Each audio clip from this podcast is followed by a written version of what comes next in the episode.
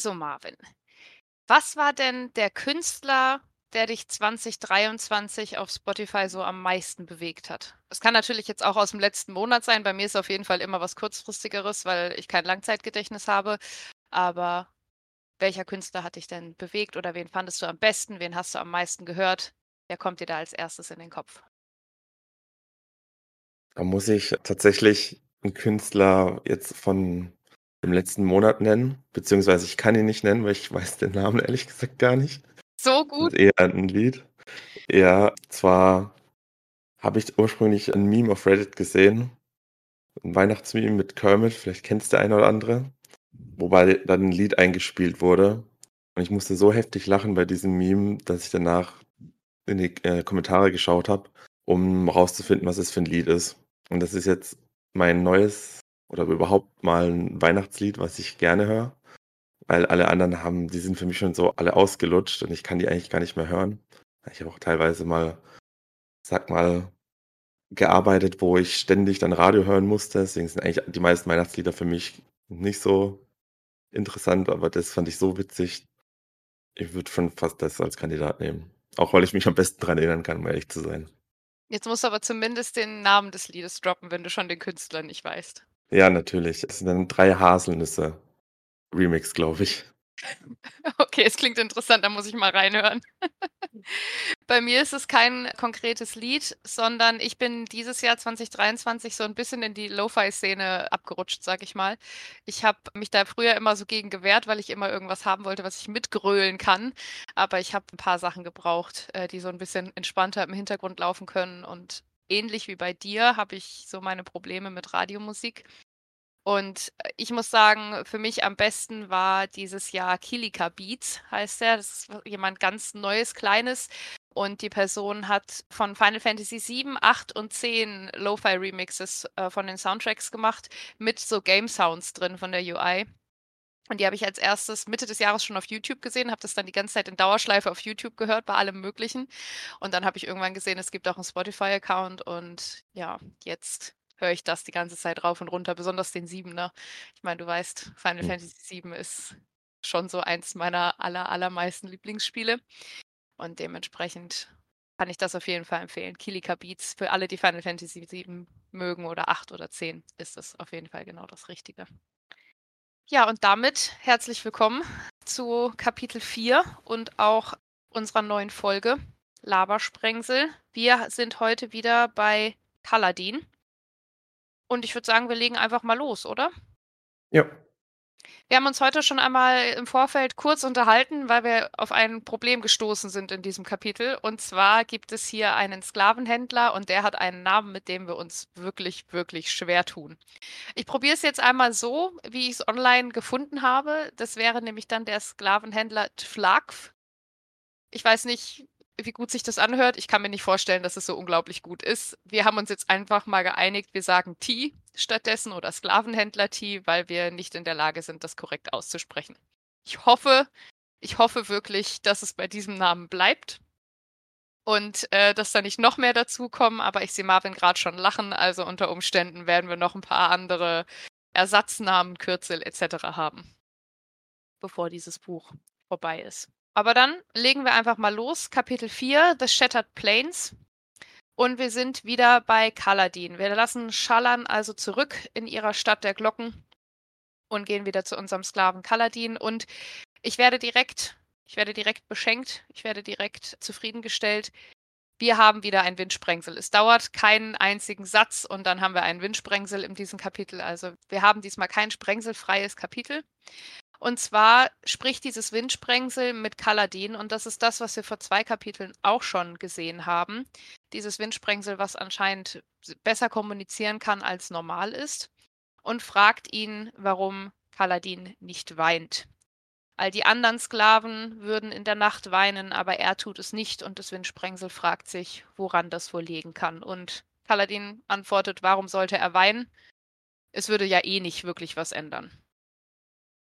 Er scheint in einer ganz schön tristen Routine gefangen zu sein. Tag ein, Tag aus gibt es dasselbe.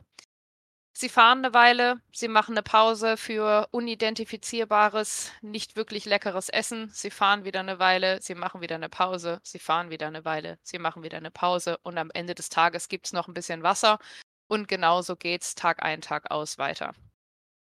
Es ist gerade Sommer und anscheinend ist es warm genug, dass Kaladin am Schwitzen ist und wir kriegen hier auch die Info, Worldbuilding technisch finde ich das ganz interessant dass Kaladin hofft, dass sie bald wieder ein paar Wochen Frühling haben werden und dass generell die Jahreszeiten hier nicht so lang gehen. Also man hat hier nicht diese, ich sag mal, circa drei Monate, mit denen man in der Regel rechnet, sondern man hat hier echt nur ein paar Wochen, die so eine Jahreszeit anhält.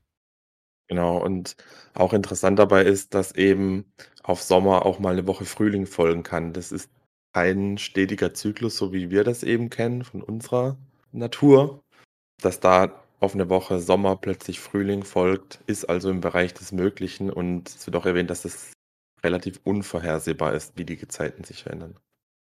Genau. Sie sind auf jeden Fall wieder unterwegs in dem Wagen und Kaladin rechnet fest damit, dass es bald die erste, also beziehungsweise die dritte Pause des Tages geben wird für den Nachmittagsbrei. Aber sie halten nicht an und halten nicht an und er fängt schon an, so ein bisschen unruhig zu werden, aus dieser Routine gerissen und versucht zu erspähen, was da vorne vor sich geht. Und als sie dann tatsächlich anhalten, sieht er was. Und zwar ist Sklavenhändler T mit zwei seiner Söldnern, Blut und Tag, vorne ganz am vorderen Wagen und es sieht so aus, als würden sie sich streiten und ein, ein Pergament in der Hand halten. Und Kaladin schließt daraus, dass sie sich verfahren haben, dass sie nicht mehr wissen, wo sie sind, dass sie nicht wissen, wo sie langgehen müssen und macht dann direkt das, was für mich meine Lieblingsstelle ist. Völlig unprompted, sagt er einfach mal, weißt du was, ist mir jetzt alles egal. Der scheint so ein bisschen aufgegeben zu haben und fängt an, den Sklavenhändler zu provozieren, indem er ihn fragt, ob er sich verlaufen hat, ob er, äh, wie wurde es im Deutschen übersetzt? Im Englischen ist er einfach nur lost, Fragezeichen. Ja, ob er sich verirrt hat. Ja, ja und empfiehlt ihm doch, äh, den Allmächtigen nach Unterstützung anzubeten, dass der wohl eine Vorliebe für Sklavenhalter habe, nämlich einen besonderen Platz in der Hölle oder Verdammnis. Und da habe ich mhm. mir gedacht, ja, Kaladin, hau einfach mal einen raus, das geht bestimmt gut.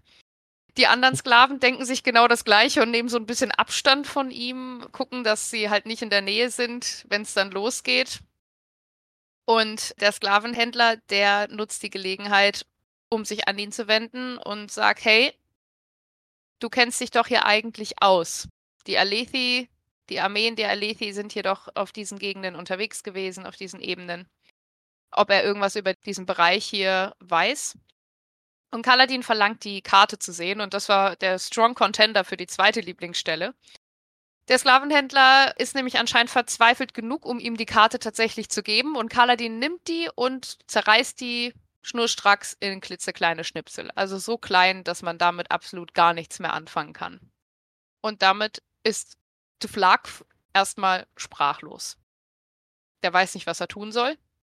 Und seine erste Reaktion danach, also nachdem er ihn ein paar Momente anstarrt, ist, seine Söldner auf ihn loszuschicken. Die denken sich aber, nö, das riskiere ich nicht. Die haben anscheinend alle ein bisschen Angst vor Kaladin und wollen sich nicht wirklich mit ihm anlegen. Und dann wird T bewusst, dass er vielleicht eine andere Route fahren kann und fragt Kaladin um Hilfe. Und zwar sagt er, hey, wenn du dich hier auskennst, du bist schlau, du hast die Karte kaputt gemacht, du bist jetzt unsere einzige Hoffnung. Was kann ich dir anbieten, dass du uns hilfst, hier zu navigieren? Er bietet ihm extra Essen an, aber fragt auch, ob er zum Beispiel irgendwas anderes möchte. Kaladin, immer noch super sassy und super frech, sagt, ja, okay, können wir machen. Find mir als erstes mal eine Klippe. Und T fragt, ja, warum? Ist es ein Punkt, wo du dann einfach Aussicht halten kann und Kaladin, nee. Und also Kaladin gefällt mir in diesem Kapitel richtig gut. Mhm. Da kann ich dich von runterschubsen. Also ich weiß nicht, mit was für einem Bein der heute Morgen aufgestanden ist, aber aus meiner Sicht war es genau das Richtige. Aus Selbsterhaltungsmaßnahmen vielleicht nicht unbedingt, aber es macht auf jeden Fall Spaß, ihn so zu lesen. Der Sklavenhändler ähm, scheint so ein bisschen auch amüsiert von ihm zu sein, findet es ganz gut, dass Kaladin da so starke Emotionen, wenn sie auch negativ sind, für ihn hat. Aber Kaladin sagt dann, dass er keine Rache von ihm möchte und beobachtet nochmal das Windsprengsel, das zurückgekommen ist und jetzt um den Kopf von dem Sklavenhändler tanzt, aber anscheinend von diesem nicht wahrgenommen wird. dann kommt eine Info, die mich komplett aus dem, also aus dem Buch gerissen hat. Das musste ich dann erstmal kurz zur Seite legen und tief durchatmen. Kaladin ist erst 19 Jahre alt, Marvin? Ja. Das ist ein Kind. Ja, fast. Der hat schon Kriege gekämpft. Das ist nicht in Ordnung. Ja, und zwar auch schon seit ein paar Jahren, wie man später noch liest. Also. Mir ist bewusst, dass er dadurch viel leichter in meine Sadboy-Kategorie fällt, ne? Und dass ich das nicht in Ordnung finde, dass ich keinen Platz mehr habe für weitere Sadboys in meinem Herzen. Das habe ich mir leider schon gedacht. Dementsprechend habe ich dich eigentlich schon vorgewarnt. Mir war ziemlich sicher, dass er da drin landen wird. Aber naja, er hat doch noch ein bisschen Kämpferfunke in sich, so wie er da ein bisschen Kontra gibt und. Macht schlimmer. Das heißt nur, dass es das Potenzial gibt, dass er dafür Konsequenzen trägt. Ich will nicht, dass er Konsequenzen trägt. Ich möchte, dass es ihm gut geht. Ja, er lebt ja noch, ist doch alles gut. Das noch hat mich nicht unbedingt äh, besser fühlen lassen, Marvin. Please don't. Bitte nicht. Genau. Aber auf jeden Fall, nachdem ich mich von dieser Info erholt habe, habe ich weitergelesen. Und wir erfahren dann, dass Kaladins erster Sklavenhändler Amaram war. Und ich bin nicht so ganz mit den Namen so super fit und überall drin, aber das ist doch derjenige, für den Kaladin gekämpft hat, oder nicht? Genau, das hast du richtig auch im Kopf. Amaram oder Hellherr Amaram ist quasi derjenige, für den Kaladin auf dieser Ebene, in diesem Grenzscharmützel gekämpft hat, richtig. Und der, für den war er von Anfang an Sklave oder war er am Anfang tatsächlich Mitglied der Armee, also Soldat, aber halt ein freier Mann und wurde dann verkauft oder also. Also er war ein freier Mann, er war ja sogar Kommandoführer und hat äh, ordentlichen Ja. Sold bekommen, etc. Ähm, es ist ja dann nur irgendwas vorgefallen, was auch im letzten Kapitel mit Kaladin schon ein bisschen so angeteased wurde, das eben dazu geführt hat, dass er in die Sklaverei quasi verkauft wurde. Und die Fahnenflucht ist das, was praktisch als offizieller Grund angegeben wird, was aber nicht der wahre Grund ist. So wie sich T Genau. und Kaladin hier auch darüber unterhalten. Genau, in dem weiteren Gespräch sieht man dann nämlich auch, dass Sklavenhalter T ähm, ganz genau weiß, dass Kaladin eigentlich nicht unbedingt ein Fahnenflüchtiger ist, sondern dass es nur die offizielle Geschichte ist, damit man ihn überhaupt noch verkaufen kann. Es muss irgendwas anderes vorgefallen sein, worauf Mhm. Kaladin in Ungnade gefallen ist und von seinem eigentlichen Anführer oder seinem, seinem Hellherren eben in die Sklaverei verkauft wurde. Was es ist, wissen wir allerdings noch nicht genau. Das kommt dann später. Alles klar. Ja, also Rachegelüste hat Kaladin offensichtlich aber doch, und zwar dann halt für Amaram und darüber weiß T auch Bescheid. Kaladin ist davon ein bisschen geschockt. Er hätte nicht gedacht, dass jemand anders über Amaram Bescheid weiß, aber T sagt einfach, die Sklavenhändler reden untereinander, sie müssen zusammenhalten, es will sich ja sonst niemand mit ihnen abgeben. Sie unterhalten sich noch ein bisschen weiter und T fragt weiterhin nochmal, ob er, ob Kaladin ihnen irgendwie helfen kann und Kaladin gibt ehrlich zu, nee, kann er nicht, er war selber hier noch nie. Und T glaubt ihm dann auch tatsächlich und zieht sich wieder zurück. Das Windsprengsel hat die ganze Sache beobachtet und fragt, warum man das gemacht hat, warum man, also warum Kaladin das gemacht hat, warum er so ehrlich zu ihm war. Und Kaladin gibt zu, dass er T auf irgendeine Art und Weise mag, ist vielleicht ein zu starkes Wort, aber versteht oder sympathisch findet. Er leugnet, leugnet nicht, dass er ein, also hier steht Bastard, ich weiß nicht, wie es im Deutschen übersetzt wurde, aber dass er halt ein schlechter Mensch ist. Ein Bastard. Ein Bastard, okay. Aber trotzdem so ein bisschen, dass man ihn auch mögen kann, dass man ihn verstehen kann, was es besonders schwierig macht, so einen Menschen zu töten, weil man dann am Ende Schuldgefühle hat. Genau, damit endet dann auch quasi dieser Absatz und es vergeht eine kleine Zeitspanne und es setzt wieder ein, als wir uns quasi mitten in einem Großsturm befinden. Was wir in den nächsten paar Zeilen auch erstmal mitbekommen, ist, wie so ein Großsturm quasi funktioniert oder wie er abläuft. Diese Großstürme sind natürlich von normalen Stürmen ein bisschen zu unterscheiden. Sie sind extrem gefährlich. Diese Wagen, in denen die Sklaven sitzen, sind mit Holzpaletten abgeriegelt bei so einem Großsturm, damit die Insassen das auch überleben können. Und Kaladin sitzt nicht mit den anderen Sklaven zusammen, um sich Körperwärme zu spenden oder auch vielleicht ein bisschen Trost.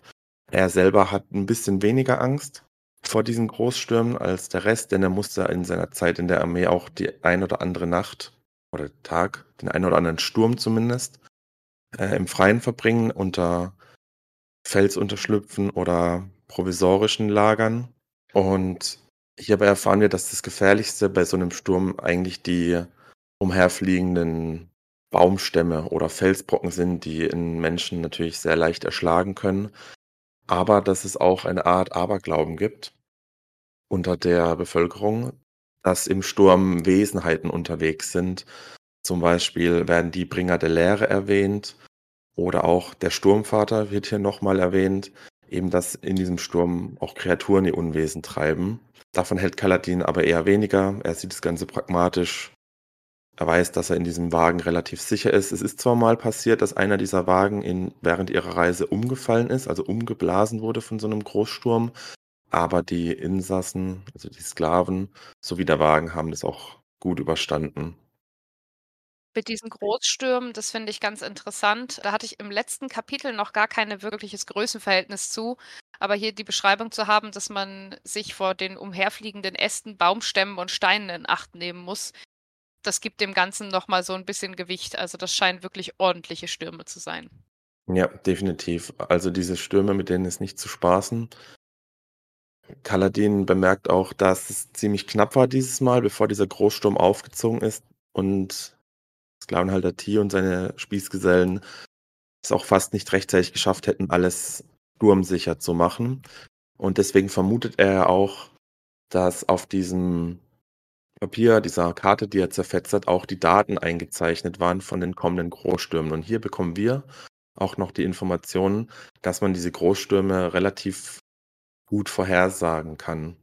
Es gibt wohl spezielle Leute, die das beruflich machen.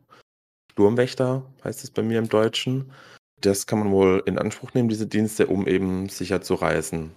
Auch erfahren wir hier, dass zum Beispiel Kaladins Vater sich das als Hobby äh, gesetzt hat und dass man das wohl lernen kann. Denn in acht von zehn Fällen hat Kaladins Vater, der das wie gesagt hobbymäßig betrieben hat, richtig gelegen mit seiner tagesgenauen Einschätzung eines Großsturms. Jetzt nochmal zum generellen Ablauf eines Großsturms. Durch Kaladins inneren Monolog erfahren wir, dass das Gefährlichste bei einem Großsturm eigentlich der Anfang ist.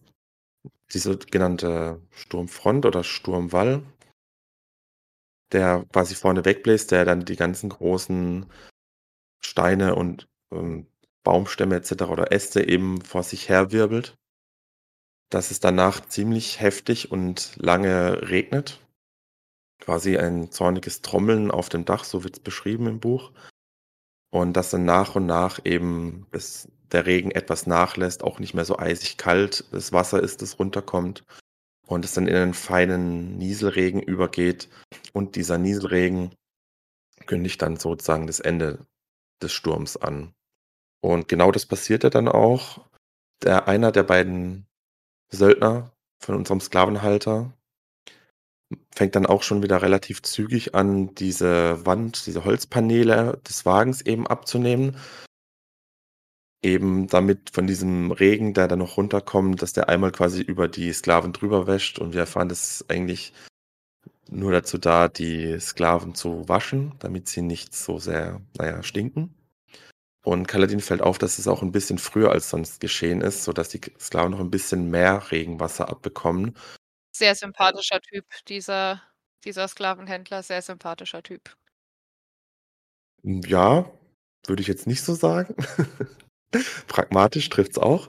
Ähm, Kaladin vermutet dann nämlich, dass sie sich vielleicht so ihrem Ziel langsam nähern, da auch Sklavenhändler T selbst sehr schnell wieder aus seinem sicheren, also so einen quasi sicheren Verschlag unter seinem Wagen herauskrabbelt mit einem Mantel zum Schutz gegen den noch fallenden Regen, was er normalerweise nie tut.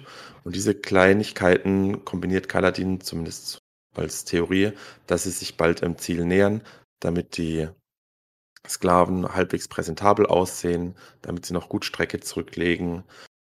Genau. Äh, auch interessant, was ich jetzt grad gar nicht gesagt habe, Kaladin sitzt da ja ganz alleine in diesem, äh, Verschlag, hält sich von den anderen Sklaven fern und, äh, seine Gedanken kreisen dann trotzdem um den Sklavenhändler. Und zwar nur er hat Angst, dass der Sklavenhändler stirbt, trotz seines sicheren Unterschlupfs im Wagen, aber nicht, weil er, na ja, Zuneigung zu ihm empfindet oder sich doch irgendwie um ihn sorgt als Mensch, sondern einfach nur, weil er auch ganz pragmatisch weiß, wenn dieser Sklavenhändler die stirbt, dann werden er und alle anderen seiner Mitgefangenen einfach sterben, denn die beiden Söldner werden vermutlich, ohne sich umzublicken, alles zurücklassen und das würde die Sklaven einfach zu 'nem Hunger beziehungsweise Dursttod verdammen. Was wir auch noch sehen, also was Kaladin noch sieht, ist noch 'n paar Sprengsel. Und zwar nach dem Ende des Sturms ist das Land am meisten am Leben, beschreibt er hier. Und da sieht er noch 'n halbes Dutzend Windsprengsel. Und wir haben eine neue Sprengselart, und zwar Lebenssprengsel, die wie so grüne Energie aussehen, die aus de von den Pflanzen praktisch ausgehen. Also, da sieht man, dass die Stürme auch nicht nur negative Effekte haben, sondern anscheinend auch durchaus was Positives auf das Land und die Umgebung, auch wenn sie sehr gefährlich sein können. Genau.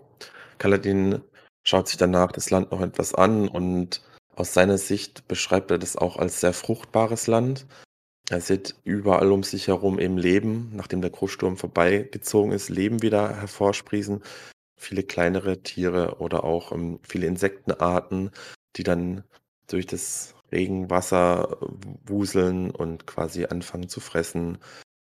Die Reittiere, die hier im Kapitel auch noch mal beschrieben wurde, die diese Karren, in denen die Gefangenen sitzen, ziehen. Das sind sehr große, kastenförmige, krabbenartige Tiere. Sie haben einen großen Panzer. Sie haben Antennen und auch Scheren, die wohl kräftig genug sind, um Menschen zu verletzen. Also, sie können 'nen Armknochen wohl entzwei brechen. Aber dadurch, dass sie sehr gut gezähmt und trainiert sind, passiert das wohl so gut wie nie. Aber es gibt auch kleinere insektenartige oder halt krabbenartige Wesen, die hier und da durch das Regenwasser fleuchen. Und Kaladin erkennt auch eins davon, das grade neben ihm am Wagen entlang klettert. Aber zu seiner Verwunderung hat es eine ganz andere Farbe, als er das von sich zu Hause eben kennt. Und dabei fragt er sich auch noch mal, wo sie eigentlich alle auf dem Weg hin sind. Er nimmt dann noch mal ein Gespräch auf mit dem Windsprengsel, also mit dem, das mit ihm auch reden kann und weist es darauf hin, dass er auch noch andere Windsprengsel gesehen hat, die dem Sturm nachgejagt sind, ob das Windsprengsel sich diesen nicht anschließen möchte. Und es scheint kurz zu überlegen, scheint in die Ferne zu gucken mit so 'nem gewissen Verlangen, das auch zu machen, sagt dann aber im Endeffekt nein, dass es hier tatsächlich besser ist, dass es hier dass es das hier lieber mag.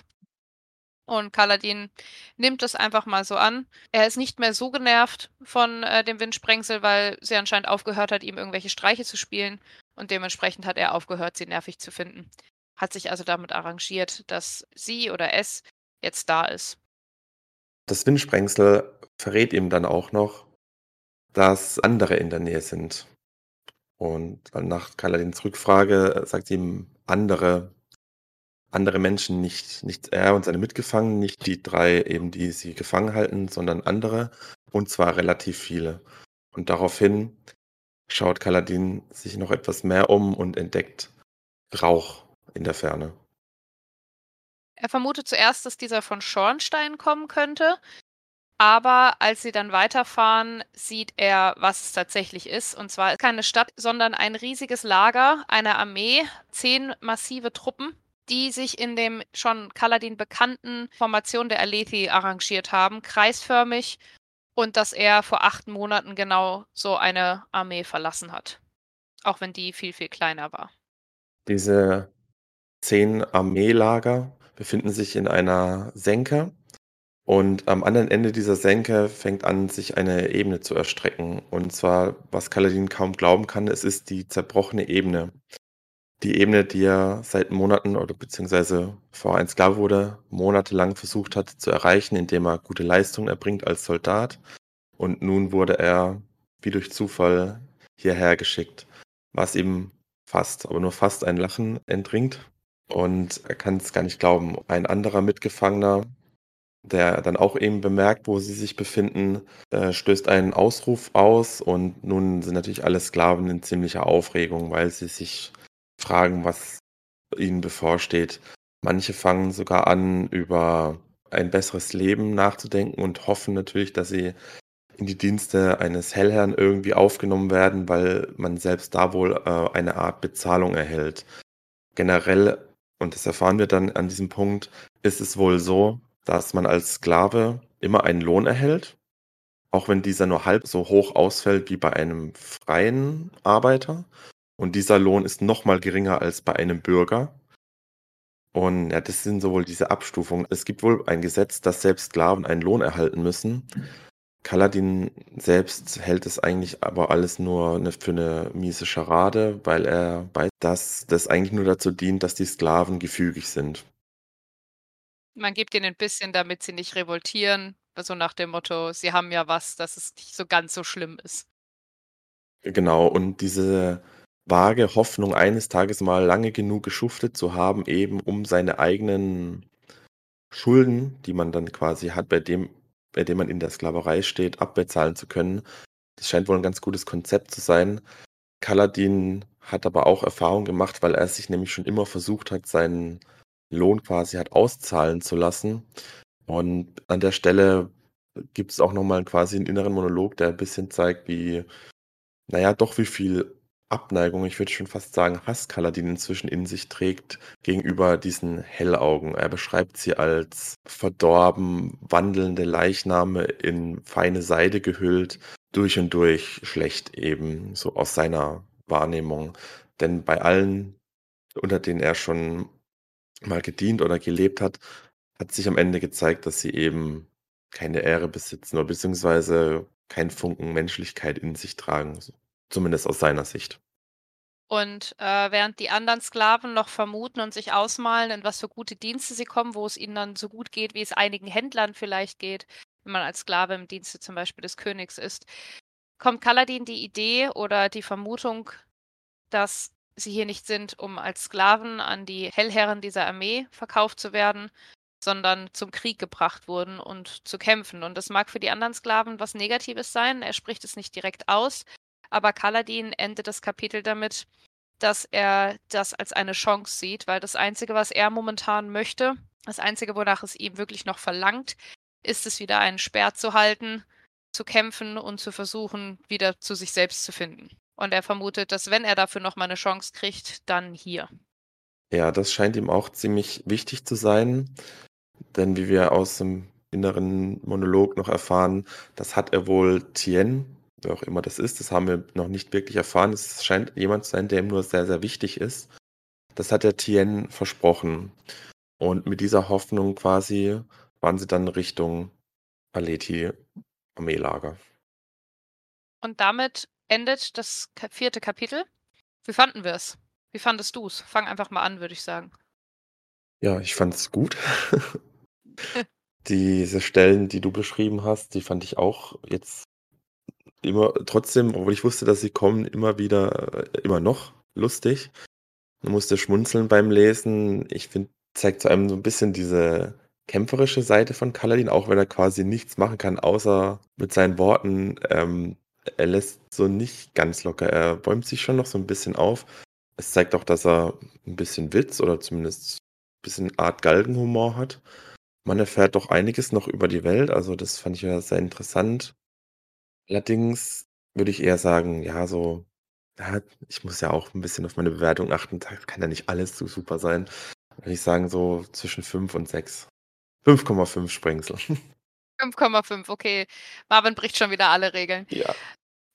Ich äh, bin dann tatsächlich mal ein Stückchen höher als du. Ich habe ja beim letzten Kapitel 5 gegeben, weil ich gesagt habe, das ist nicht ein Kapitel, das ich wirklich nochmal wieder lesen würde. Also es war nicht schlecht, aber es ist nicht was, wo ich nochmal hin zurückkommen würde, weil wenn ich halt so ein Buch nehme und sage, jetzt lese ich nochmal meine Lieblingskapitel, dann wäre das, das nicht drin. Hier muss ich aber sagen, ich glaube zumindest die Stellen, wo Kaladin die ganze Zeit den Sklavenhändler ärgert und so dumme Sprüche macht, die würde ich mir auf jeden Fall nochmal durchlesen. Die haben wirklich Spaß gemacht. Also hier bin ich bei einer 6 von 10. Und ich muss auch wirklich dazu sagen, die Info, dass Kaladin ein kleines Baby ist. Ähm, die hat noch mal viel auch dazu beigetragen. Ich hatte den irgendwie eingeordnet als so Mitte 30, 40 in meinem Kopf. Aber ja, er wird ganz schnell zu einem meiner Lieblingscharaktere jetzt.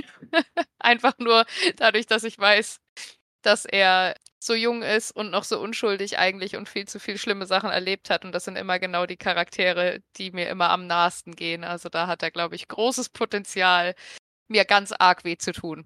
Ob ich das dann gut finden werde, wird sich im Laufe der Zeit zeigen. Aber dieses Kapitel würde ich dann auf jeden Fall mit 6 von 10 bewerten. Sehr schön. Ja, meine Empfehlung für dich, äh, für diese Buchreihe kam nicht von irgendwo. Ich habe mir da schon gedacht, dass es den einen oder anderen Charakter oder die eine oder andere Plotline gibt, die dir sehr gefallen wird. Das wird sich alles in Zukunft noch entfalten. Da freue ich mich auch jetzt schon drauf, so wie immer. Mhm. Und dann würde ich zum Abschluss noch mal die Sprengsel durchgehen. Wir haben unser komisches Windsprengsel natürlich wieder gehabt, das sich etwas mit Kaladin unterhalten hat. Wir hatten einen einen Haufen Windsprengsel, die dem Großsturm hinterhergejagt sind und wir hatten unsere Lebenssprengsel. Genau. Ich habe das komische Windsprengsel und die anderen Windsprengsel jetzt mal getrennt notiert, weil du hast da ja schon mal so Andeutungen gemacht. Dass, also du hast jetzt ja auch gerade gesagt, komisches Windsprengsel. Also das werde ich nicht mit den anderen zusammenpacken. Ja, das würde ich vorerst mal ein bisschen gesondert stellen. Genau. Alles klar. Ja, und damit haben wir unsere Sprengsel. Du hast, glaube ich, noch gar keine Lieblingsstelle gesagt. Stimmt, ja, habe ich noch nicht gesagt. Also kurze Erinnerung, ich hatte Kaladins Spruch, dass für die Sklavenhändler ein besonderer Platz in der Verdammnis, in der Verdammnis. Also dieser Spruch ist bei mir auf jeden Fall auch unter den Top-Stellen von diesem Kapitel. Aber ich würde mal sagen, ich nehme eine andere. Ich würde fast schon sagen, der Moment, als er ihn fragt, ob er sich die Karte mal anschauen soll und er kommt neben und zeigt ihm die Karte und er schnappt sich die so ganz schnell und zerfetzt. Und bevor er auch nur die anderen beiden irgendwie reagieren können, ähm, schmeißt er ihm schon diese Handvoll Konfetti ins Gesicht. Äh, das fand ich stark irgendwie. Das hat, da musste ich jetzt auch schon beim wiederholten Mal lesen, nochmal richtig lachen. Und auch das darauffolgende, dass er ähm, unser Sklavenhalter Tier auf seine beiden Prügelknaben äh, so einredet und beide sich dann so noch kurz im Überlegen entscheiden, ah, Nee, eher nicht so. Äh, das fand ich auch irgendwie so richtig witzig. Ja. Ich stelle mir das mit der Karte auch so unglaublich witzig vor. Also wenn man sich das so wie so eine kleine Animation oder so vorstellt, wie er dann kommt und dann macht er so ganz schnell Ritsche, Ritsche, Ritsche, Ritsche, Ritsche und ja. dann ist, äh, schmeißt er ihm das Konfetti ins Gesicht. das stelle ich mir sehr, sehr witzig vor. Also das muss mal äh, irgendwer machen. Auf jeden Fall.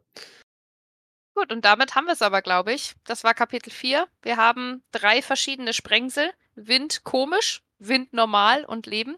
Wir haben unsere Bewertungen. Ich werde die irgendwann mal alle in der Excel einpflegen. Dann können wir mal gucken am Ende des Buches, wie es so ist. Und wir haben, glaube ich, viel Vorfreude auf das nächste Kapitel, auch wenn ich schon gesehen habe, das ist wieder Schallern. Ich wäre jetzt gerne bei mhm. Kaladin geblieben. Ich freue mich auch, äh, aus Schallans Perspektive weiterzulesen. Da bin ich gespannt, wie im Meeting mit der Prinzessin bzw. mit der Schwester des Königs verläuft. Genau, damit dann weiter nächste Woche. Wir verabschieden uns. Ich sage bis nächste Woche. Bis nächste Woche. Tschüss.